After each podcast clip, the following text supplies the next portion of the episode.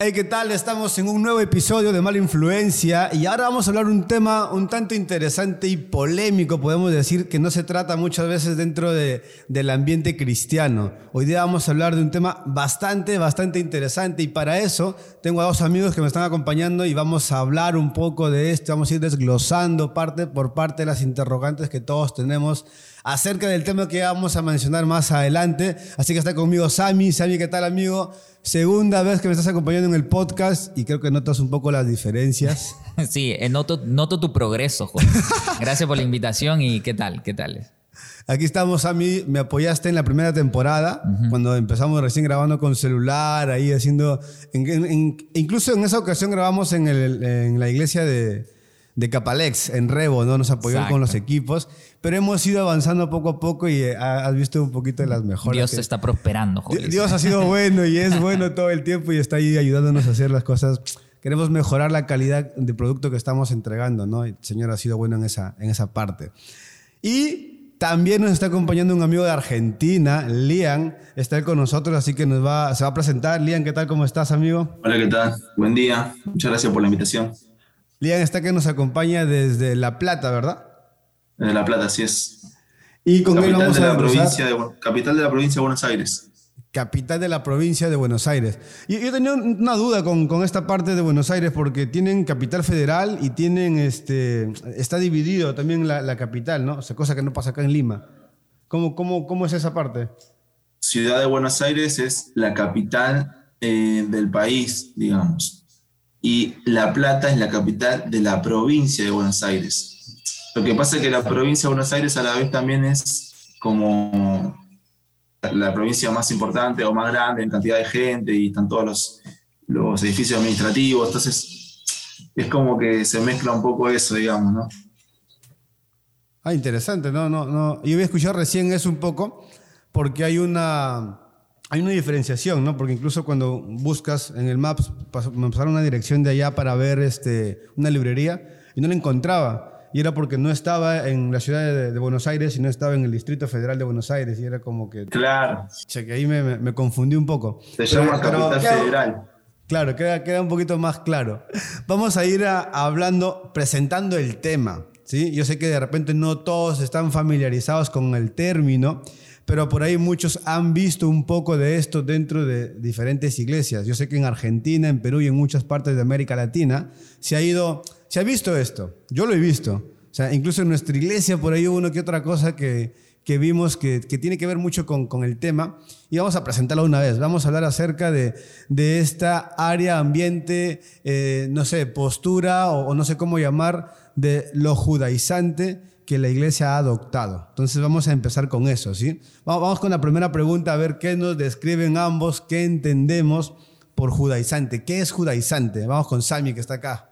Ya, eh, bueno, creo que si vemos en el primer siglo cómo se entendía el término judaizante, son aquellos eh, judíos, ¿verdad?, que se convertían al cristianismo, eran creyentes, pero que añadían una particularidad, era que a los gentiles o a los demás les decían, oye, mira, como que la salvación no está del todo, no está completa, mientras no te adecúes pues a nuestras tradiciones, a nuestras formas, ¿verdad? Entonces esto creó realmente una, una batalla que emprendieron o tuvieron que pelear los apóstoles, tanto en el primer siglo, ¿no?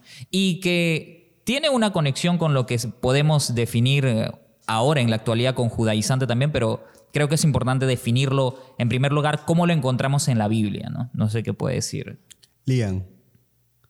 Sí, yo estuve pensando, este, judaizante para mí, e, el núcleo, digamos, del asunto, del problema es, eh, son aquellos que creen que la salvación se puede alcanzar por medio de las obras o mediante la práctica de los mandamientos. Ese es el núcleo teológico, digamos, que nos diferencia a nosotros como cristianos.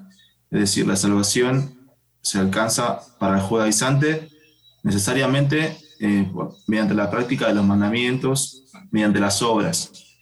Eh, esa es la gran diferencia que tenemos, digamos. Después, eh, todo lo demás viene, ¿no? Que son las, la cultura, las tradiciones, como decía Sami, eh, y un montón de cosas más, digamos, pero el núcleo central es ese, digamos. Eso es lo que hace toda la diferencia para mí, en mi opinión. podríamos decir de alguna manera, eh, tomando, recogiendo las dos respuestas, que lo que ocurría o lo que ha ocurrido es que la parte judaizante es lo que está representando a aquellos que trataron de respetar la ley hasta antes de Cristo y creyendo de que esto era lo que les iba a abrir obviamente el camino para ser salvos, ¿no? Sabemos nosotros y entendiendo en este tiempo, o sea, ya dos mil años después, que al llegar el Señor, al darnos la salvación, ya no necesita, o sea, no es que no vamos a cumplir la ley, no es que la estamos dejando de, lado, no, el Señor no vino a, destituir la ley ni a dejarla de lado, sino que Él la cumplió, pero es el único que la puede cumplir. Nosotros, o sea, nosotros es muy complicado poder lograr ser tan perfectos de cumplir a cabalidad cada uno de los mandamientos, y es más, los cientos de mandamientos más que fueron añadidos al pueblo judío en aquel, hasta aquel entonces, ¿no? pero conocemos de que ya con el Señor, a través de Él, de su muerte en la cruz, de su, resurrección, Él nos dio el paso a la vida eterna. Entonces solamente a través de Él y por Él es que somos salvos. Entonces creo que esa es la diferencia que estamos haciendo, ¿no? Lo judaizante es creer que cumpliendo la ley y cumpliendo todos los mandatos, que hay muchos, incluso como dijeron ustedes, de cultura, de vestimenta, de, de tradición, de cosas que se hacían y que no se hacían y que se siguen haciendo aún hasta ahora, con nosotros creer a través de la fe de que ya tenemos la salvación por medio del Señor. ¿no? Esa es una, primera pauta para poder diferenciar lo que es judaizante de repente de la etapa en la que estamos viviendo el cristianismo los demás, ¿no? los que estamos delante de. Ahora, dentro de esto hay una, vamos a plantear esta pregunta, está media complicada igual para, para, para nosotros, para poder definir también esto otro, pero quiero, quiero arrancar eh, estableciendo estas pautas para luego poder iniciar la conversación. A veces también hemos confundido o hemos entendido mal el término antisemita. Entonces, ¿quién de los dos es más antisemita? No, mentira, pero vamos a, vamos a ver qué es lo que realmente es, es antisemita, ¿no? ¿Qué es ser antisemita? porque a, veces lo hemos escuchado en las películas, porque en Estados Unidos está lleno de gente judía, en muchas de las películas, incluso los personajes de las películas o las series son judíos, y lo toman a broma o lo toman como parte de la conversación, pero ¿qué es realmente ser antisemita? Sami, arrancamos nuevamente contigo. A ver, condénate en este momento. Bueno, eh, al pueblo judío normalmente se le conoce como el pueblo semita, ¿no? Y esto viene de una etimología que, bueno, ya podríamos hablar en otro momento, pero básicamente ser antisemita es un odio, ¿no? Un rechazo hacia el pueblo judío, hacia las personas judías o hebreas, por el, simple, por el simple hecho de serlo. Entonces, hoy en día ya esto se traduce a racismo ser antisemita. O, xenofobia, ¿no? Claro, ser antisemita es ser un racista, es definitivamente algo que nosotros como evangélicos no podemos permitirnos. Y deberíamos dejar en claro ya de una vez que si bien es cierto, estamos hablando esta mañana sobre el, peligro de la enseñanza judaizante, tanto como lo fue en el primer siglo, como la, la vamos a tocar esta mañana y cómo se está contextualizando en nuestro hoy en día, eso no nos hace antisemitas, porque eso ya es muy peligroso. ¿no? Es, es, lo mismo creo que vemos hoy en día cuando rechazamos u opinamos en contra, no sé, del aborto o de la corrupción, qué sé yo, ¿no? Estamos en contra de la ideología, de la opinión, de la definición, pero no, no odiamos a la persona. Y creo que, que a veces nos dicen, ah, tienes mucho odio, ¿dónde está tu Dios de amor? Y etcétera. Oye, yo no estoy de acuerdo con la definición, con la ideología, pero contigo todo bien, ¿no? Y podríamos decir lo mismo ahora. No soy antisemita por decir que estoy en contra, rechazo o denuncio el peligro de esta enseñanza judaizante. Bien, em, entonces vamos a catalogar a Sami como un posible antisemita. Pero ya eh, vamos con Lian. Lian. Que, no se acepta, no se acepta todavía. ahí, yo me tuve que poner a estudiar un poco para responder. pero bueno, interesante. Mirá, el término semita se forjó en 1781 para definir más que nada un tipo, un grupo de lenguas, el arameo, el hebreo y el árabe. Después en 1873 aparece el término antisemita pero en realidad siempre se usó para, para hacer, digamos, un, un concepto en contra del judaísmo, digamos, de los judíos.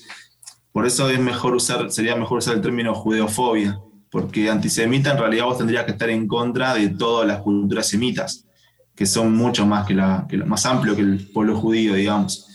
podemos igual también recordar que Semita viene de Sem, que es uno de los hijos de Noé.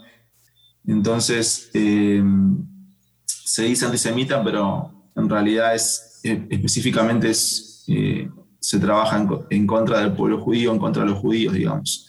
Pero sí es una, un racismo, digamos, en contra de un pueblo particular, en este caso los judíos.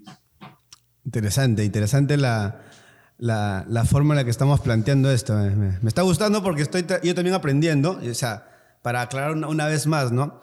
¿Cómo nace la idea del podcast que estamos haciendo? ¿Cómo nace la idea de mala influencia? Son muchas de las dudas que he tenido en la cabeza desde que llegué a la iglesia. Ya tengo 11 años dentro de, de, de la iglesia, de haber conocido al Señor. Pero siempre que uno entra se pregunta cosas, ¿no? A veces uno entra a una iglesia cristiana evangélica y ve una bandera de Israel.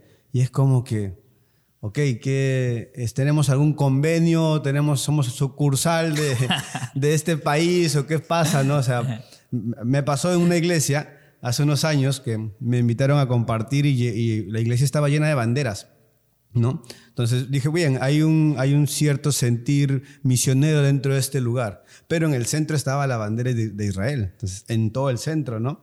Y obviamente habían partecitas en este altar que estaban decoradas con, con cositas del pueblo de Israel, ¿no? de la cultura israelí. Entonces me llamó un poco la atención hasta ese momento y dije, ok, vamos viendo qué ocurre, ¿no? Y, y escuchaba cómo, cómo, el predicador que, que, estaba antes que yo iba hablando acerca de, de, esta cultura, pero iba elogiando bastante la cultura, cosa que, que mucho se ha hecho en base a lo que hemos podido leer en el Antiguo Testamento, lo que la Biblia dice que es Israel el pueblo escogido, que también vamos a hablar de eso. Y en esto, él declara que todo aquel que no ore por el pueblo de Israel es un antisemita, ¿no? Y ahí fue cuando, de verdad, se me quedó mucho ese término en la cabeza hace muchos años y dije, ok, okay vamos a ir entendiendo un poco esto, vamos a ir conversando de este tema para ver qué entendemos realmente por esto. Para aclarar y, concretar la, respuesta es básicamente un, un, rechazo, un rencor, un odio hacia el pueblo de Israel, ¿no? Como decía Lian, de repente, esto abarca mucho más porque en realidad no sería solamente antisemita, sino es un rechazo y un odio hacia el pueblo específico de Israel, porque antisemita abarca más, como nos comentaste hace un momento, ¿no? más pueblos. Entonces, vamos entendiendo eso. Ahorita de repente contextualizando, acá en Perú, eh, hasta hace unos años se pobló, la migración de venezolanos fue muy notoria. Creo que en Argentina no tanto. Yo he podido ver... acá también, acá muchísimo. También. Entonces, Por, ejemplo, nosotros vimos acá en, en, Chile, hay mucho haitiano, está poblado de haitiano. Y quieras o no, yo lo, he visto acá en Perú, lo he visto en Chile, en Argentina no lo noté mucho, el año pasado que estuve por allá, pero sí noto el, el cierto comentario, ah, vamos a decirlo, no racista, al, al, aquel que vino a trabajar de otro lugar hacia mi país, ¿no? Entonces es como que siempre ha habido un verlo por, por encima del hombro, o sea, tú no eres tan importante como yo, o sea, tú estás por debajo, ¿no? Y siempre ha habido esto, entonces, pero siempre ha habido un cierto rencor y rechazo, y aquí en Perú en estos últimos dos años, de repente, se ha discriminado mucho al venezolano, y se le ha hablado con, con mucho rencor, ¿no? Por su forma de hablar, de actuar, por su misma, no sé, su misma actitud muy amorosa que tienen muchos de ellos, entonces, siempre el ser humano y la persona tiende a destacar ciertas cualidades, de una raza, de una nación, de una cultura, y o terminamos burlándonos de esto o terminamos rechazando esto. Entonces siempre nos ocurre. Entonces para esto, ¿qué tenemos de repente? ¿Qué costumbres, símbolos y decoraciones hemos podido ver infiltradas de alguna manera dentro de la iglesia? Yo acabo de comentar un par, ¿no? El tema de las banderas, el tema incluso de algunas tradiciones judías, algunas, este, no sé, ritos y festividades que la iglesia evangélica sigue celebrando como parte de sí misma y, por ahí algunas que otras cosas que ustedes de repente han podido identificar. Vamos, Sami. Dime, ¿qué hacen en Gracia Urbana? ¿Cómo son las danzas en Gracia Urbana? Shalom. No, creo que, bueno, va a ser interesante la opinión de Liam porque él está estudiando, pues, ¿no? Eh, creo que artes y, bueno, eh, esto es muy importante, los símbolos, los íconos, ¿verdad? Eh, es muy, muy eh, peligrosa, vuelvo a usar este término también, la manera en cómo eh, esta, esta idea, esta postura ingresa a nuestras iglesias a los creyentes porque lo hace justamente a través de formas visuales, ¿ves? El candelabro ahí en la esquina de la iglesia, ¿no? O de pronto una simulación del arca del pacto por ahí, o incluso hay en las iglesias pues una idea de que está el, el, lugar santo y el lugar santísimo. He ido a una congregación hace muchos años que había un velo todavía, una cortina y que supuestamente el pastor entraba solamente en ciertas oportunidades. allí. Todavía no se había rasgado el velo para ellos. Eh, imagínate, o sea, a eso voy, ¿no? Las implicaciones de, ya, ya estás entendiendo la idea. Entonces, parecen inofensivas, ¿verdad? Una bandera por aquí, o no solo los símbolos, pienso ahora en la manera en cómo hablan, ¿no? Te, comento, le comento también a Lian, hace unas semanas, un pastor, con por una muy buena iniciativa, me añade a un grupo de WhatsApp de charlas teológicas. Entonces, eh, él propone cada semana un tema, y dice, oye, distintas posturas, distintos pastores, líderes opinan, ¿no? Y listo, lo hacíamos. Y la primera pregunta, por la coyuntura justamente, era la de Israel, el Israel actual. ¿Eso no es el pueblo escogido de Dios? Entonces, eh, habían hermanos claramente que, apoyaban esto y tú veías los argumentos que presentaban y una de las características que noté era pues el uso de las transliteraciones hebreas, ¿no? Shalom, eh, Yeshua, ¿no? Eh, Jacob y, y muchas cosas así. Entonces hasta el lenguaje, hasta el lenguaje algunas veces y en mi opinión y mi experiencia parece que lo hacen como si les diera una conexión más íntima con Dios. Un nivel espiritual sí, diferente. como si estuvieran en otro level espiritual, ¿no? Entonces, es, mm, creo yo que son algunas de las cosas que yo por lo menos he visto, no sé cómo hay en Argentina, no sé qué, qué pudo haber visto o experimentado Liam, pero sí, eso puedo decir. Bien, no, me, con todo lo que decís, ahora digamos, me, me, pongo muy contento de no haber visto todo eso acá en Argentina. o sea, yo hace 20 años que soy cristiano, 21, y sí, cuando me convertí por ahí veía alguna que otra bandera de Israel en alguna iglesia, pero... Las danzas, ¿no has visto las danzas también? Que... Sí, sí, eso sí es más generalizado, ¿no? Claro. Que viene del, viene del Repudim, de la danza judía, se, se tomó eso, digamos. Eh, las banderas nunca, fue, nunca lo vi personalmente muy generalizado en alguna que otra iglesia. Eh, pero sí sé que en la década de 70, por ejemplo, sí se usaba mucho la bandera de Israel en las iglesias evangélicas, sobre todo pentecostales, y también la bandera de Estados Unidos, lo que nos causaba un gran problema, porque en la década de 70 en Argentina, bueno, hubo una, en, el marco de las dictaduras militares de América Latina, digamos, esta lucha que, que se intentaba imponer, ¿no? De este binomio de comunismo, capitalismo, Estados Unidos contra el marxismo, comunismo. Entonces, al ver esta, imagínense una persona que era militante de izquierda eh, o que tenía una apreciación en contra del capitalismo, por supuesto veían en la iglesia evangélica todo un símbolo del capitalismo, eh, nada que ver, no, no, le, no le estábamos hablando de, cristianismo al poner una bandera eh, de Israel y una bandera de Estados Unidos, entonces toda esa gente, digamos, nunca se iba a acercar a una iglesia evangélica a buscar ayuda, a buscar salvación, digamos. Entonces, realmente fue un problema para nosotros porque también eso lo usó mucho la Iglesia Católica en su momento en contra de la Iglesia Evangélica, este, diciendo que éramos una religión foránea, una religión extranjera, y que la religión nacional propia del lugar era el catolicismo, digamos. Entonces nos costó mucho tiempo revertir eso acá en Argentina y que la gente pueda entender que es una, eh, digamos, expresión también propia del pueblo argentino.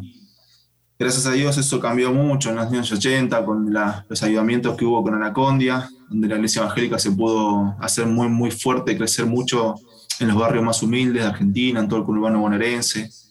Y luego en los 90 también crecimos mucho en la clase media y hoy en día, gracias a Dios, ya no está esa idea de una, de una religión extranjera, pero eso, digamos, eso, ese uso de banderas nos trajo muchos problemas, digamos, para que nos pueda aceptar.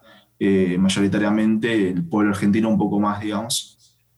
Y después, ah, yo lo que te decía hoy, a mí no me molesta si vos querés eh, poner el candelabro, tener una estrella de David, de hecho yo tengo una estrellita, mira ahí, no sé si se ve allá, sí, sí, eh, que me regaló una amiga que es judía mesiánica. digo, el problema, si vos tenés todos esos símbolos, pero vos entendés que la salvación es por la fe en Jesús, a mí no me molesta. Porque digo, bueno, siempre va a haber un símbolo, una, qué sé yo, la cruz que usamos muchas veces, una cruz católica, digamos, no viene tampoco de, la iglesia primitiva, ¿no? Mucha liturgia que tenemos nosotros viene de una cultura grecorromana. Entonces, yo eso lo, pondría en un segundo lugar. Para mí lo importante es, el entendimiento, digamos, de, de por dónde pasa la salvación, digamos porque vos, fíjate, los, por ejemplo, Jews for Jesus, que es un movimiento, ¿no? Judíos por Jesús, que nació en 1973, ¿sí?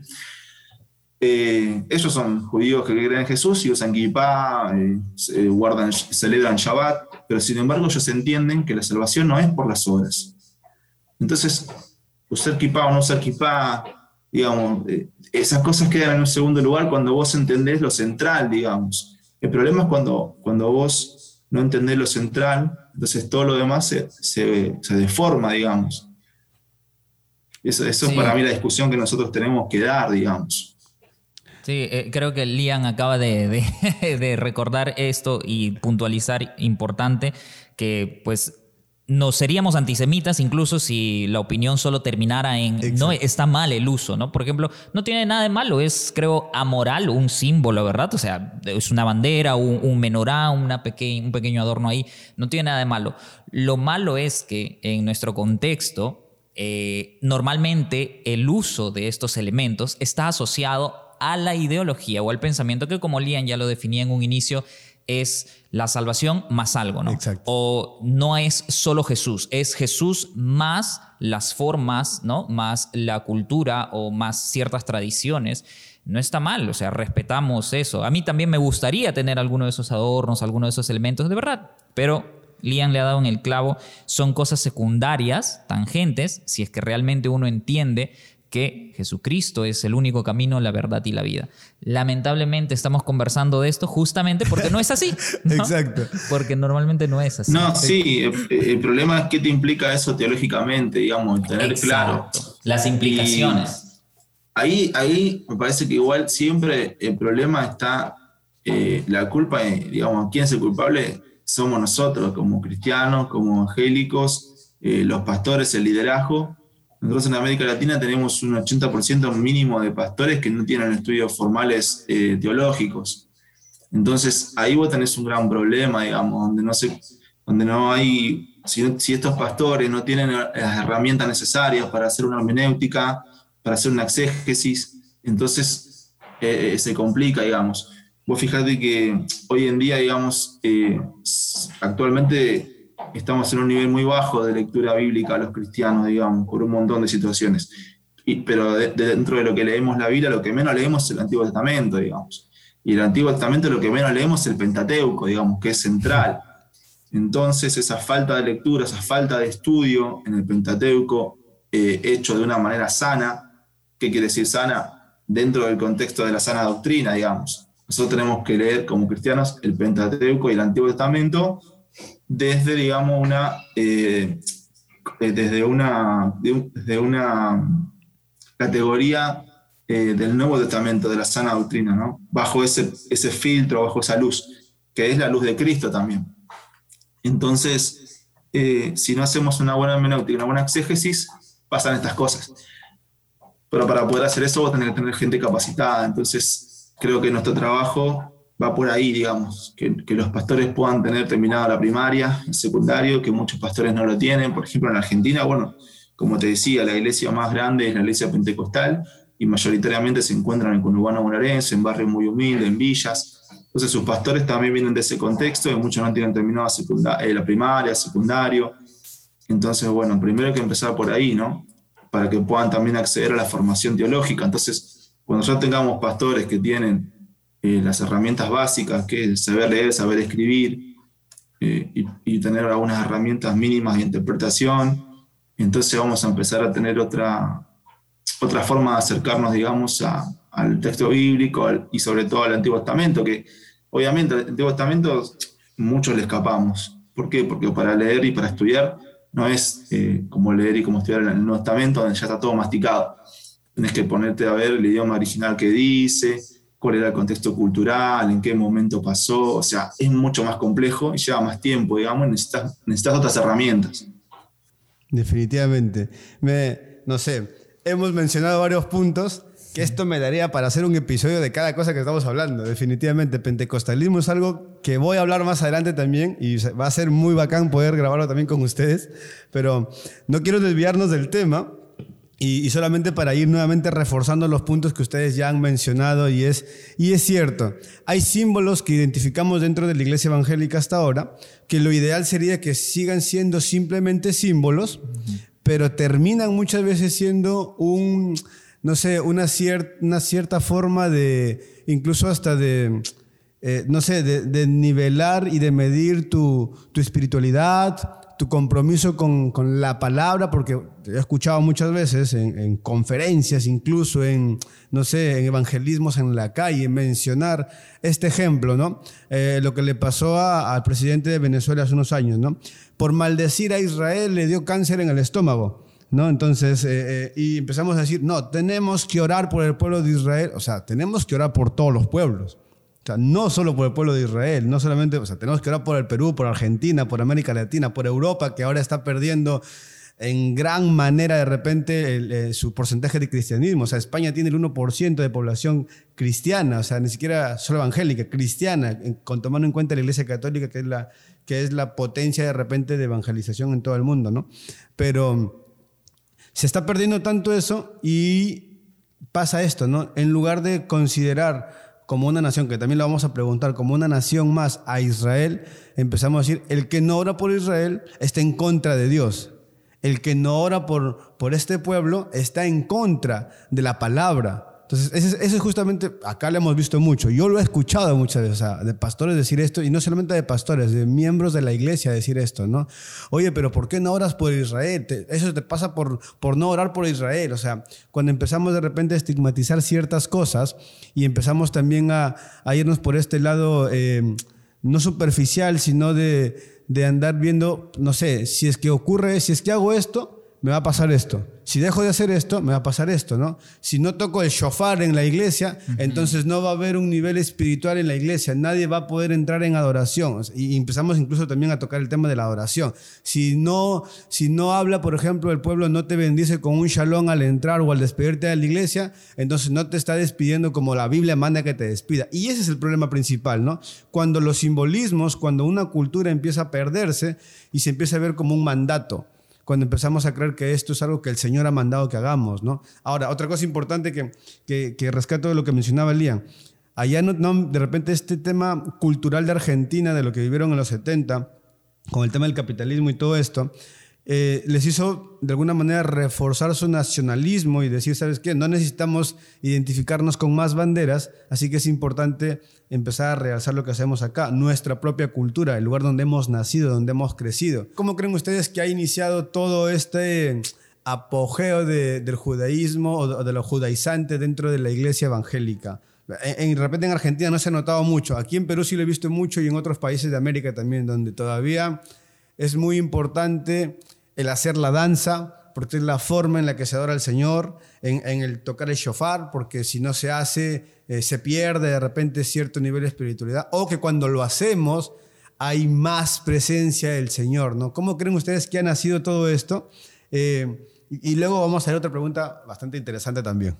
Bueno, es importante ver que en la misma Biblia ya tenemos registros de judaizantes que proponían pues a los gentiles volverse a sus tradiciones, ¿no? Esto lo combatieron los apóstoles en lo que se conoce como el Concilio de Jerusalén en Hechos capítulo 15 que en el versículo 1 dice. Eh, algunos que llegaron de Judea enseñaban a los hermanos, si no se circuncidan conforme al rito de Moisés, no pueden ser salvos. Y ahí está justo lo que Lian decía, ¿no? Básicamente, eh, esta enseñanza lo que propone este sistema de salvación que propone Jesús no es suficiente, necesitas todavía esto. Entonces, empieza desde ahí. Los apóstoles, los padres de la iglesia, a lo largo de la historia de la iglesia se ha luchado contra esto. Claro que lo que vemos hoy en día ya es una contextualización, algo que ha tenido también su desarrollo y que, como conversábamos, de repente no es el tema, pero es inevitable mencionarlo, se ha catalizado mayormente en iglesias pentecostales. Y otra cosa que noto es que pues, esto tiene su origen en una interpretación errónea Una lectura equivocada o miope tanto del Antiguo Testamento como del Nuevo. ¿Por qué digo del Nuevo? Porque en el Nuevo Testamento vemos justamente es Hechos 15 y vemos cómo los apóstoles Pablo, Pedro, Juan, los autores del Nuevo Testamento, interpretan el Antiguo. Entonces, cuando solo te quedas con el Antiguo Testamento, es muy probable caer en este tipo de cosas. Y tú dices, ah, el pueblo de Dios entonces tiene que vivir así, tiene que conducirse así, de esta manera. Y dejas de lado el Antiguo Testamento y no ves de pronto lo que Cristo ha venido a traducir o a traer en lo que se conoce el nuevo pacto. O viceversa, de pronto lees solo el, solo el nuevo y te encuentras desconectado de la importancia que sí, porque es, importante, es vital y creo que luego nos vamos a tocar ese tema, ¿no? Qué, importante es reconocer la importancia pues del, del, pueblo judío, del Israel que menciona la Biblia y de todos estos asuntos, pero Principalmente eso puedo mencionar, ¿no? La, una equivocada interpretación, una miope lectura de la Biblia, ah, la falta de capacitación, como Lian ya lo adelantaba, y bueno, ¿qué, más podría decir Lian? No sé. Bueno, no, eh, decía que cada pregunta es para hacer un capítulo, pero esta pregunta sobre cómo empezó todo esto es muy interesante eh, yo creo que empezó en el mismo momento que Jesús dijo, el tiempo se ha cumplido, el reino se ha acercado a vosotros, a ustedes. Eh, ¿Por qué digo esto? Porque, bueno, Jesús obviamente está, es, un judío, digamos, ¿no? Hasta el último momento de la crucifixión es un judío. Ahora, cuando resucita, ya no es más judío. Entonces, eso es importante, ¿no? Porque si no, mm. está ese argumento, no, pues Jesús era judío. Está bien, Jesús cuando vivió, estuvo, digamos, era judío. Ahora después cuando resucitó ya no es más judío. Ese es un tema. Y también es, hay todo un trasfondo acá que tiene que ver con el contexto en el que surge el cristianismo, que es el periodo del Segundo Templo históricamente. Es un periodo muy particular dentro de la historia judía. Eh, y también hay un desfasaje en nuestra, en nuestra visión de judaísmo. Muchas veces nosotros ¿qué pasa? Tenemos una visión de judaísmo que es el que leemos en las escrituras, que es el del Antiguo Testamento. Pero el judaísmo que existe hoy, en la actualidad, no es ese judaísmo. El judaísmo que existe hoy es el judaísmo rabínico, ¿sí? que es el judaísmo que viene de los fariseos. Cuando se destruye el segundo templo, de todas las sectas que había en el, en el periodo del segundo templo, eh, la que sobrevive es el fariseísmo, digamos y los rabinos son una institución propia de los fariseos, digamos. Los saduceos no tenían rabinos porque eran sacerdotes, ¿sí? Eh, los eseños no tenían rabinos, los eh, celotes no tenían rabinos. El rabinato es una, una creación de los fariseos, como también así la sinagoga es una creación de los fariseos. Y justamente esta creación de la sinagoga es lo que permite al fariseísmo sobrevivir a la destrucción del segundo templo. Y ahí se comienza. Lo que, lo que pasa, imagínate que eh, viene Jesús, viene el Mesías, dice, bueno, las cosas son así, y hay un, un, y un sector de judaísmo dice, no, bueno, para nosotros no es el Mesías, y tienen que inventar toda una religión nueva, porque no tienen el templo, no tienen al Mesías, no tienen nada. Entonces tienen que comenzar a inventar todo de nuevo, digamos. Porque en realidad lo que era natural es el cristianismo y al rechazarlo tienen que inventar otra cosa que no es dado por Dios. Entonces, eh, ¿cuándo empieza todo esto? Y empieza ahí todo. Y el cristianismo y, el judaísmo siempre tuvieron relación, relacionándose continuamente. Y muchas cosas que nosotros hacemos son en oposición al judaísmo, y muchas cosas que el judaísmo hace son en oposición al cristianismo, y son identidades que se van eh, alimentando mutuamente, tanto por, por, por oposición o por tomar cosas de los otros, digamos. El judaísmo actual ha tomado cosas del cristianismo, el cristianismo ha tomado cosas del judaísmo actual, eh, entonces, la conformación identitaria, digamos, eh, hay, una, una, mezcla interesante ahí, digamos.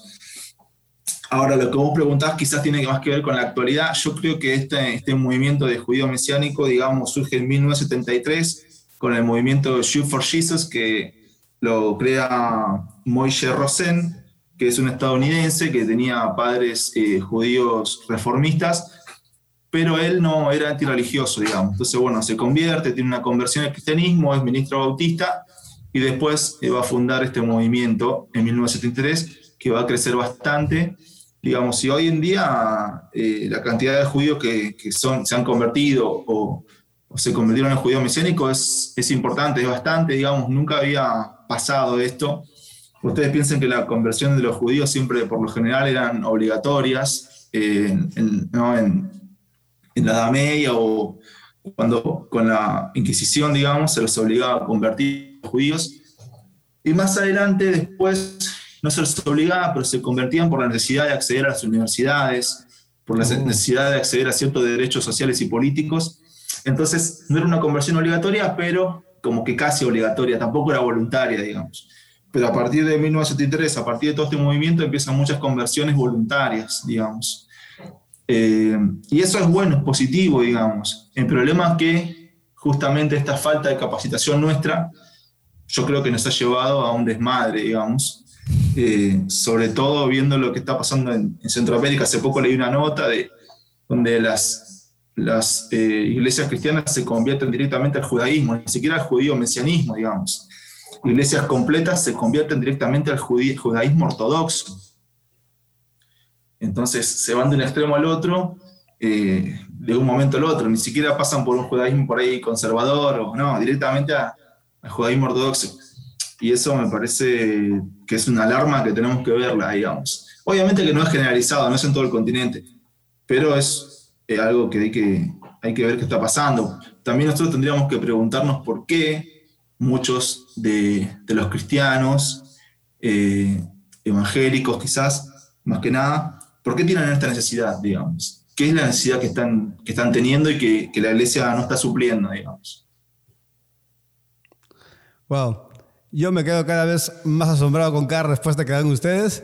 Definitivamente quisiera que no termine este episodio porque estoy aprendiendo bastante. Sé que la gente que está escuchando también está como que han resuelto algunas dudas y tienen más dudas ahora por, por resolver. Pero miren, lo, lo que siempre decimos, estudien, busquen un lugar, aprendan. Eh, luego vamos a dejar las redes de Sami y de Liam para que puedan incluso seguirlos, eh, agregarlos, hacerles consultas, ver su trabajo, ver qué están haciendo y por ahí también ir aprendiendo un poco más. No quiero agregar más a esto porque tiene una pregunta interesante que viene más adelante, pero Israel sigue siendo una nación especial y si es así, ¿qué tan especial es Israel? ¿Sí? Entonces, ¿qué, ¿qué tanta importancia tiene Israel? O sea, si, rescatamos el Antiguo Testamento, era el pueblo escogido por Dios, o sea, era a, quienes el Señor en medio de toda la inmundicia separó para que pueda salir de ahí el Salvador, ¿no? Y no solamente eso, todo el Antiguo Testamento está escrito en base a este pueblo. Es como que la historia es, la serie entera de toda una nación, transcrita en muchos libros, iba a decir cientos, pero no, en muchos libros, y, quizás siento, sí, eh, eh, hablando de, de, historia de la humanidad y todo lo demás, se habla mucho acerca del trabajo del pueblo de Israel. Entonces, yo creo que históricamente es un pueblo que ha destacado mucho, incluso sigue en guerra todavía por, por el territorio y todo lo demás, pero hablando como cristianos desde el ámbito espiritual y desde el ámbito eclesiástico también en nuestra actualidad. ¿Qué tan especial es el pueblo de Israel? Y si es especial, ¿qué tan especial es realmente? La singularidad del pueblo de Israel es notoria en el Antiguo Testamento, cuando el mismo Dios dice, ¿no? De ellos, ustedes son mi especial tesoro. Y es decir, sí hay una importancia que no nos atrevemos a negar porque sería negar la escritura también. Entonces, es, eh, importante no caer en eso. Pero imagino que la pregunta es, hoy en día, ¿no? Actualmente, ¿es, esa ese especial tesoro, esa, eh, ese pueblo escogido, es el que vemos? Todavía hoy en las noticias, en CNN, en BBC? Eh, bueno, yo opino que no, porque estamos a miles de años de, diferencia, hay todo un, y como bien lo decía Lian, hay hechos históricos, ¿no? El, segundo templo, la, eh, bueno, lo que pasó, incluso la nación de Israel, que hoy en día nosotros escuchamos y vemos, no fue pues eh, declarada como nación, si no me equivoco, hasta hace unas décadas. En el 60, si no me equivoco. Entonces, es anacrónico como decir que, oye, Perú, el Perú es el virreinato todavía, ¿verdad? Claro. Entonces, no, ¿ves? Es, esa conexión no es fiable, no es buena hacerla. Em, ahora, en el grupo de WhatsApp que les dije que me habían añadido, ¿no? Era justo esto, es el especial tesoro y ellos decían que sí y te sacan muchos argumentos, incluso el tema genético, ¿no? Claro, porque todavía allí hay eh, judíos de pura cepa, 100%, y hay otros que están regresando porque quieren restaurar su, su código genético. O sea, es... Yo me he quedado asombrado realmente de todo lo que desconocía, pero que, te argumentan los que opinan eh, que sí, porque la respuesta no es tan sencilla como decir sí o no. En realidad hay mucho allí sobre la mesa. Pero, resumiendo, yo digo que no. No es eh, el actual Israel, no es el pueblo. Debemos orar por, eh, por ese pueblo, sí, como tú le dijiste hace un momento, tanto como deberíamos orar por otras naciones que están en conflicto tanto como deberíamos orar por nuestra nación. ¿no? Reconocemos la labor eh, de eh, iniciativas misioneras, de evangelizar a los judíos. Genial, hasta a mí me gustaría aprender a hacerlo, ¿no? Pero eh, no podemos equiparar al Israel actual con el que vemos en, la, escritura, en el Antiguo Testamento, ¿no? Es una conexión que, no, no se puede dar. Bien, yo diría que es un pueblo diferente, no diría que es un pueblo especial, ¿no? Diferente de las demás naciones, sí, ¿por qué? Por la intervención de Dios en su historia. Eh, y lo de especial tesoro, digo, yo creo que hoy el especial tesoro es la iglesia de, Jesucristo, que es el pueblo de Dios, donde no hay ni griego ni judío, ni esclavo ni libre, ni mujer ni varón. Ese es el especial tesoro de Dios. Eh, en este tiempo, digamos, ¿no? desde, que Jesús vino a la, tierra y resucitó. Eh, entonces, bueno, creo que ahí es de vuelta lo mismo, digamos, hace falta una buena hermenéutica, una buena exégesis para entender eso, el lugar de Israel hoy. Eh, y también está el tema, con esto también se mezcla el tema del idioma, ¿no? del hebreo como un idioma sagrado. También. Como el idioma sagrado que por eso es que muchos empiezan a usar el hebreo, este, que también es un error eso, digamos. Incluso dentro del judaísmo, digamos, hay muchas corrientes que no lo consideran así, digamos. Lo que lo consideran así son los judíos ortodoxos, digamos, pero no los conservadores, no los reformistas. Eh, Dios se valió del hebreo en su momento, y luego después se valió del griego, digamos. Entonces, también tendríamos que nosotros decir que el griego es un idioma sagrado. ¿Por qué, ¿Por qué para nosotros el hebreo sería sagrado y el griego no? Este, entonces, bueno, sí, hay, hay una fascinación, digamos. Creo que el judaísmo es algo exótico para muchos de nosotros y eso causa una fascinación, digamos. Entonces, eh, a veces se sigue mucho la fascinación, los sentimientos, las emociones, y no se hace un seguimiento más exegético, quizás. Eh, así que nada, yo pienso que sí es diferente, es particular, es peculiar singular, como dijo Sami, este, pero no diría especial, con un aura así, digamos, especial. Quería leer un, un, texto, ya que lo menciona Lian, Efesios capítulo 2, que dice en el versículo 11, ¿no? Por tanto, recuerden que en otro tiempo ustedes los gentiles en la carne, que son llamados de incircuncisión, por la tal llamada circuncisión hecha en la carne, ¿no? etcétera. Recuerden que en ese en otro tiempo ustedes estaban separados de Cristo, excluidos de la ciudadanía de Israel, extraños a los pactos de la promesa, no tenían esperanza, no tenían a Dios en el mundo, pero ahora en Cristo, ustedes que en otro tiempo estaban lejos, han sido cercados por la sangre de Cristo, ¿no? Y bueno, el resto del capítulo lo que enseña es que de ambos pueblos hizo uno, que Cristo vino a derribar justamente esa, ese muro, esa pared que los dividía. Entonces, como bien dice Lian, el especial tesoro. Hoy, ¿Cuál es el pueblo especial de Dios hoy en día? La iglesia. Todos los creyentes que confiesan a Jesucristo como el Señor y Salvador.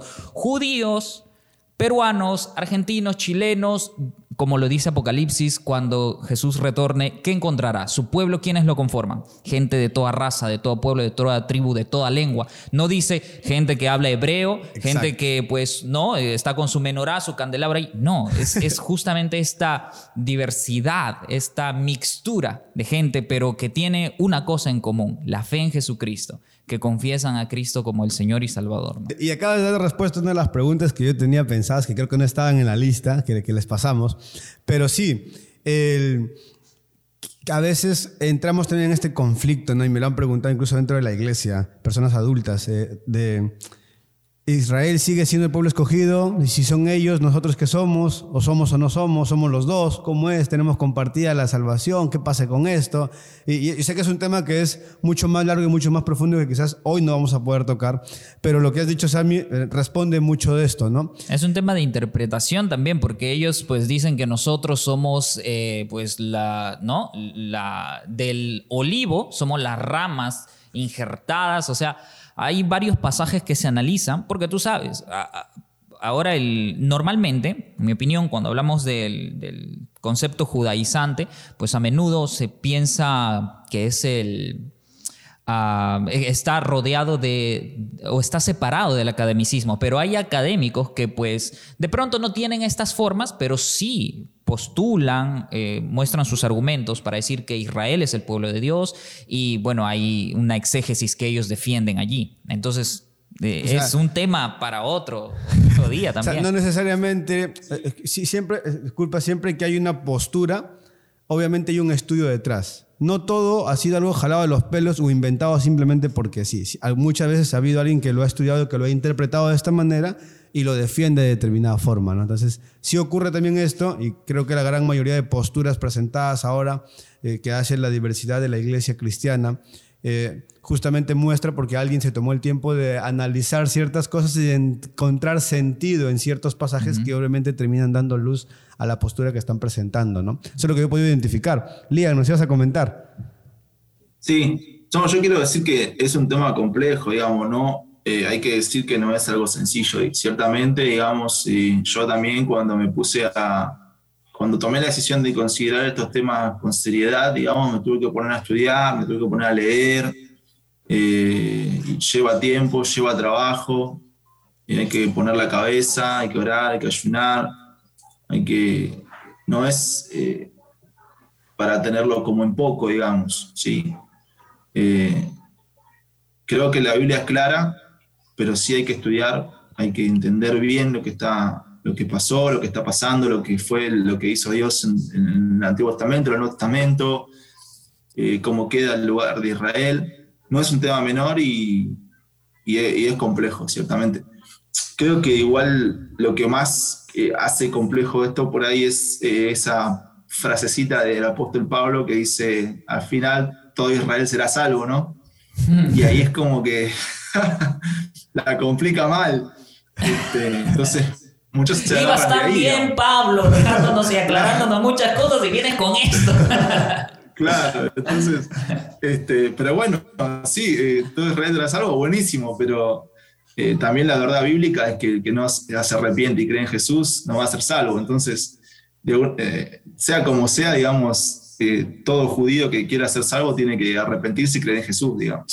Eso. Eh, porque también, también escuché algunos pensamientos como que no, Israel ya es salvo porque es Israel, no sé, una locura, eso no sé de dónde claro, digamos. si, vos te pones a pensar que Jesús, todo su ministerio lo hace en Israel, o sea, ¿a quién le está diciendo que tienen que arrepentirse? A los judíos.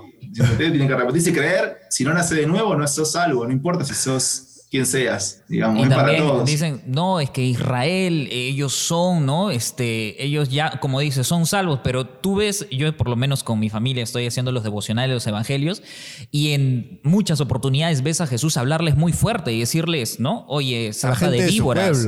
Claro, sarta de víboras, hipócritas, ¿no? Entonces, como que tú te quedas, eh, yo no veo aquí como que Jesús... Mucha gente salvada, ¿no? Sí. hay un conflicto. Y, sí, o sea, lo que decía Lian tiene mucho de sentido, ¿no? Pablo lo que expresa es más un anhelo, como cuando escuchamos a, estos, a los predicadores en, en, los mítines que se hacían antes, en las conferencias, en todo lo demás, de decir Perú para Cristo, ¿no? O sea, Argentina para Cristo. Yo creo que era más una declaración de anhelo que tenía Pablo de decir, Israel tiene que ser salvo porque vamos a predicarle nosotros, le vamos a compartir el mensaje y tienen que arrepentirse para esto. Sino que su, declaración es como que de donde la gente se agarra. Y es que definitivamente lo que termina ocurriendo es siempre el hombre mirando al hombre, ¿no? Eh, el hombre termina encontrando algo y haciendo un ídolo de esto que acaba de encontrar. Si hacemos una frase, hacemos teología de una frase. O sea, y ahí es cuando terminamos metiendo la pata, pero profundo, ¿no? Entonces yo creo que hemos, hemos salvado muchas diferencias de esto. Me ha encantado la conversación. Vamos a ir cerrando con, con esto último. que por ahí, a, mí me ayuda alguien con las preguntas y, siempre quieren meter a lo candente porque quieren poner en conflicto a los invitados. Y vamos a ver, a ver qué opinan ustedes con respecto a esto. Y está por detrás lavándose las manos ahí, a ver, a ver qué, cuál es nuestra opinión. Pero recientemente, o sea, en medio de la pandemia que se está viviendo todavía, hemos podido ver nuevamente la guerra y el ataque que hay entre Israel y el pueblo de Siria, ¿no? Entonces, no es que, no es que están atacando a Israel. O sea, Israel también se está defendiendo y también está atacando. Entonces hay una guerra, obviamente, y no es que ellos están inofensivamente escondidos y están viendo a ver qué les pasa, ¿no? No es como muchos de los cristianos hemos entendido ahora, quizás, ok, me están dando en una mejilla, me están lanzando un misil, te voy a dar el otro lado, lánzame el misil por este lado. No, no está pasando eso en el mundo, eh, eh, ahora en la actualidad. Israel está teniendo una respuesta política, está teniendo una como pueblo, obviamente como nación, está teniendo una respuesta militar. Entonces, todo lo que Israel hace es necesariamente correcto, porque ya, creo que, ya creo que lo hemos explicado y lo hemos diferenciado en toda la conversación, pero para aclarar nuevamente, porque muchas veces he leído y hemos visto publicaciones de cristianos y de pastores, decir, oremos por lo que está pasando en Israel, por este conflicto, porque están atacando al pueblo escogido de Dios. Y hay de aquel que se mete con el pueblo escogido de Dios. O sea, lo hemos visto en publicaciones, lo hemos escuchado en prédicas y lo sigue diciendo la gente, ¿no? Hay de aquel que hace esto. Y si Israel lo está atacando es porque se lo merecen, porque los, los sirios, las demás comunidades árabes, son, vienen de otra descendencia, entonces como son malditos tienen que acabar con ellos. O sea, ahí hay una respuesta así que yo lo he escuchado, pero en YouTube y en todos lugares, incluso de gente decirlo en la iglesia de forma local. Todo lo que hace Israel, las decisiones políticas, el estado actual de Israel, ¿son correctas? ¿Qué deberíamos hacer? Tengo mi opinión, la voy a lanzar al final. Vamos con Sammy, vamos con Lian y esta va a ser la pregunta que nos va a ayudar ya a despedirnos de este episodio extraordinario que hemos tenido. Dale, Sammy. no, no son correctas definitivamente, ¿no? Porque son, son, ya lo dejé en claro respecto a la... A, Israel, pues este es esta especial ciudad, nación o pueblo de parte de Dios. Al no serlo, ¿no? Por, por el sustento que, que acabamos de dar, hay mucho más por decir, por supuesto, pero no puedes tú decir que esa nación hace todas las decisiones que está tomando están bien o son moralmente adecuadas o agradan a Dios. No, no, puedo opinar mucho respecto a la coyuntura política, social que se ha dado hace unas semanas durante un tiempo, pero por lo menos vi en las noticias algunas estadísticas y las personas, incluyendo niños que habían fallecido pues del bando contrario, superaban con creces realmente a los decesos que se habían dado a Israel. Ahora, es mi opinión, puedo especular que detrás de esto no hay pues una espiritualidad em, eh, que, que, agrade a Dios. Pues, puedo opinar y decir que detrás de esto hay como, eh, como cualquier nación, un interés político, un interés demográfico, un interés allí eh, económico también, pero más nada puedo decir, ¿no? No está bien, no, está bien. ¿Que se, se, se debe defender como cualquier otra nación? Por supuesto, no estoy en contra, ¿no? Porque obviamente atacan tu país, tu nación, para, por eso hay un ¿no? Ministerio de Defensa y hay, y hay un protocolo incluso. Claro, por supuesto, no puedo decirle que se queden en brazos, pero creo que a menudo eh, se victimiza a Israel eh, o al pueblo judío por lo que en su historia se conoce, ¿verdad? El holocausto, son cosas sensibles. Entonces, hoy en día, cuando hablan del pueblo judío contra la nación de Israel, etcétera, de pronto algunos traen a la mente eso y dicen, no, pobrecitos, que eso, que el otro. Entonces, no. Lian, ¿está bien que Israel siga atacando a los demás pueblos? No, bueno. No.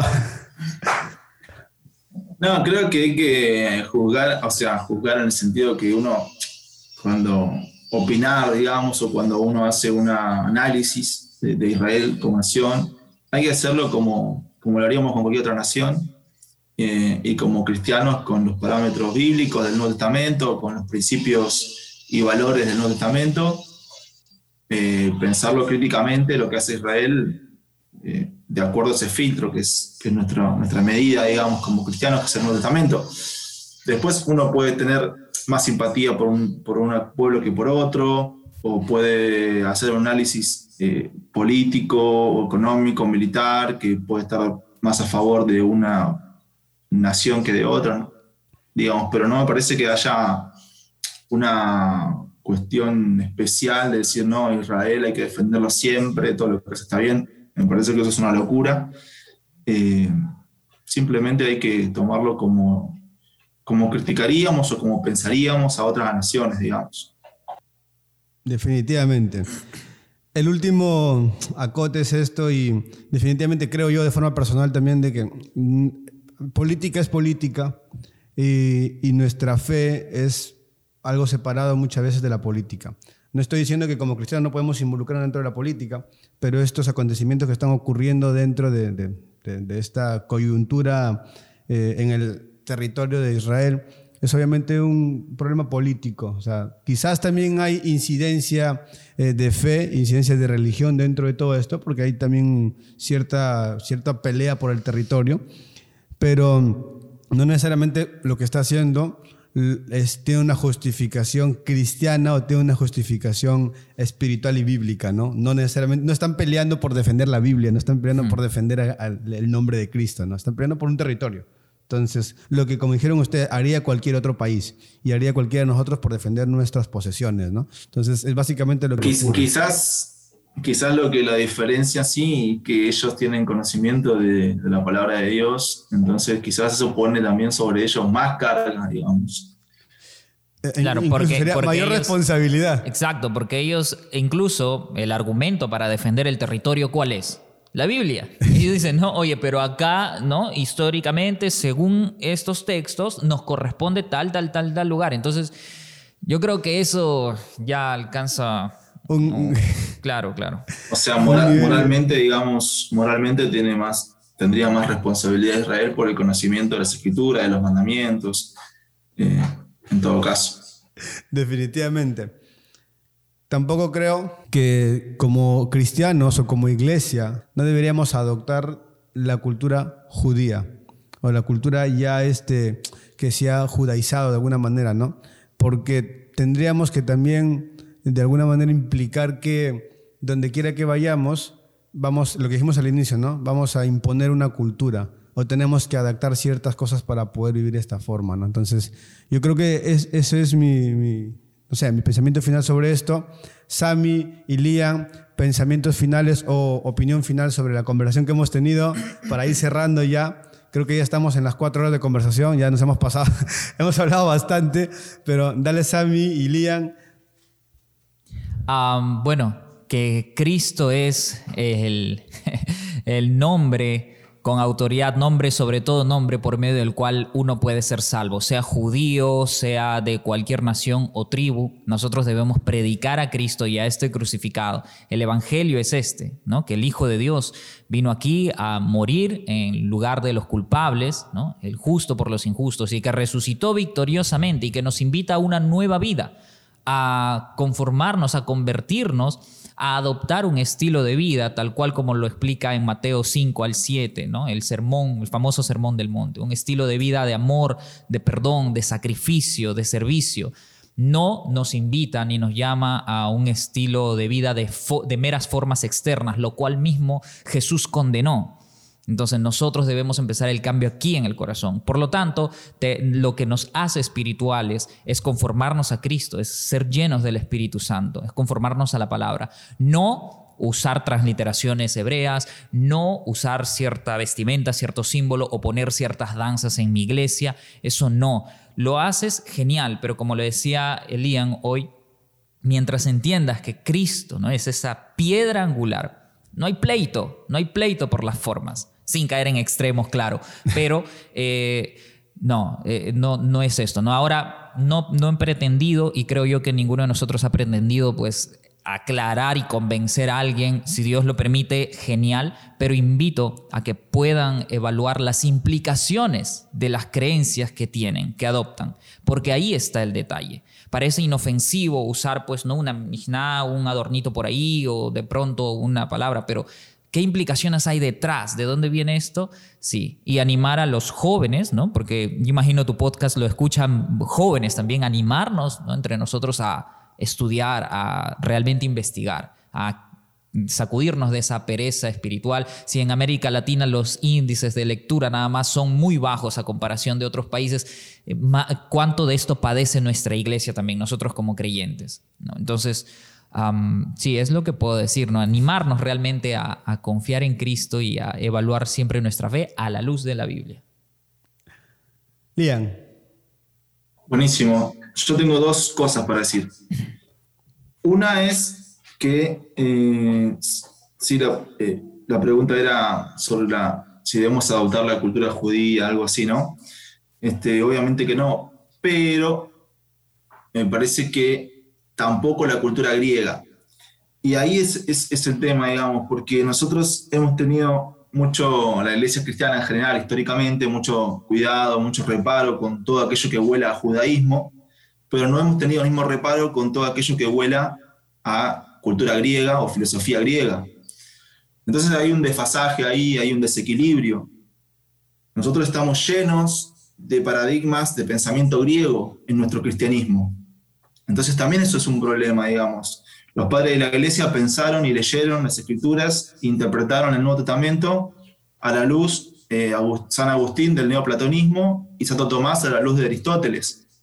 Entonces nosotros hemos heredado una teología y un pensamiento cristiano eh, lleno de categorías neoplatónicas, aristotélicas, que es una cultura que no, no tiene mucho que ver con nuestra tradición cristiana, con los orígenes del cristianismo. Entonces el judaísmo sí tiene mucho que ver, porque el pensamiento judío se forja, digamos, eh, en las escrituras, en el Antiguo Testamento, digamos. Obviamente que hay muchas cosas para, para rechazar. Eh, y en esto, obviamente, que eh, sirvió mucho cuando, la, cuando la cultura cristiana primitiva, que estaba llena de, la cultura hebrea, porque eran todos judíos, se choca con el, con el, con el mundo griego y, comienza toda una elaboración, digamos, de lo que es la teología sistemática, la creación del dogma. El dogma no existía, digamos, ¿no? lo crean los, griegos eh, que se convierten. Este, ese proceso sirvió para, para, eliminar muchos elementos supersticiosos que tenía el judaísmo eh, y hacer una doctrina un poco más clara para nosotros, más sistemática. Pero en ese momento, en ese proceso también hemos perdido muchas concepciones eh, hebreas que son muy importantes para el pensamiento cristiano, para la doctrina cristiana, para la teología cristiana. Entonces, es como que se, se borraron de un, de un, plano al otro eh, muchas concepciones que son propias de la, de la escritura por rechazar, digamos, una, una, idea más, más judía. Entonces, se mezcló eso eh, y se adoptaron muchas categorías eh, griegas y greco-romanas. Eh, entonces ahí hay un problema, digamos, que yo creo que hay que trabajar en eso. Eh, entonces, ¿qué pasa? Tenemos nosotros ese desequilibrio, ese es un tema. ¿Qué vamos a hacer con eso? Yo creo que hay que retomar muchas concepciones del Antiguo Testamento que son centrales en el Nuevo Testamento, ¿no? Eh, y muchas muchas veces por este miedo al, judaísmo, al judaizante, rechazamos todo. Todo lo que huela a judaísmo, no. Decimos, no, no, no, no, cerramos la puerta. Ahora, pero no hacemos lo mismo con todas las concepciones filosóficas griegas que, son que tienen una base en el ateísmo, básicamente, digamos, porque son los primeros que, que, que, que surge el ateísmo, digamos, en la filosofía griega, digamos, que empieza a cuestionar a sus dioses. Entonces, ahí no tenemos ningún reparo todo lo que es la, concepción del ser fragmentado no es una concepción del Antiguo Testamento, ¿no? eh, digamos, una antropología integral del ser humano, una unidad multidimensional. Entonces, y así empezamos con un montón de cosas, empezamos a ver que la Biblia dice una cosa y que nosotros estamos entendiendo las cosas de otra manera. Eh, esta, esta, dualidad, digamos, entre lo material, lo material y lo físico, no es bíblico, no es del Antiguo Testamento, es griego, es Platón, diciendo el mundo de las ideas, el mundo de, lo sensible, el mundo... O sea, entonces nosotros estamos llenos de un pensamiento y leemos la escritura con categorías griegas, con categorías de, de Platón, de Aristóteles. Entonces, tenemos que revisar eso. yo creo que hay muchísimo para rescatar en el judaísmo, eh, siempre obviamente siendo fiel a las escrituras. el judaísmo tiene cosas que son eh, de elaboraciones propias que, que, que, no tienen nada que ver, digamos, ¿no? Pero bueno, creo que tenemos que hacer lo que Pablo dijo, digamos, examinarlo todo y retener lo bueno. Y ese es un trabajo exegético que lleva tiempo, lleva trabajo, hay que invertir en eso. Eh, por un lado, esa crítica, digamos, también. Y por, en segundo lugar, creo que tenemos que, ante esta situación que nosotros vemos en América Latina, en América Central, de, este crecimiento del judaísmo mesiánico, que no entienden eh, muchas veces la, el centro de la teología cristiana, eh, o comunidades cristianas enteras que se convierten en judaísmo ortodoxo, eh, más allá de escandalizarnos, creo que eso tiene que ayudarnos a nosotros a pensar, estas personas, ¿qué están buscando? Estos cristianos, ¿qué es lo que no encontraron en la iglesia cristiana para irse? Porque no creo que ninguna de esas personas lo haya hecho solamente por un hecho de decir de maldad o decir, eh, digamos, sino que creo que, que, sinceramente están buscando algo o tienen una necesidad que la iglesia cristiana no ha sabido cómo cubrirla, digamos. Porque otra cosa es decir, bueno, en realidad ellos nunca fueron cristianos, pero estamos hablando de cientos de miles, ¿no? De, entonces, ¿qué decimos? Bueno, no son cristianos, no importa, o decimos, no, pará, capaz son cristianos, pero algo pasó, ¿qué pasó? Entonces, creo que todo esto apunta a nosotros, digamos. Nos da más responsabilidad a nosotros, en, el término, como decíamos hoy, de la formación teológica de nuestros líderes, de nuestros pastores. Eh, y en segundo lugar, pensar qué están buscando. Y ahí yo tengo un, un, pensamiento, digamos. Yo, por ejemplo, desde hace 20 años que soy cristiano, no recuerdo ninguna prédica sobre los mandamientos de Jesús, por ejemplo. No, no escucho que nosotros hablemos de cumplir mandamientos. Es todo fe, es todo gracia. Y sin embargo Jesús dice, los que me aman, mis mandamientos guardarán.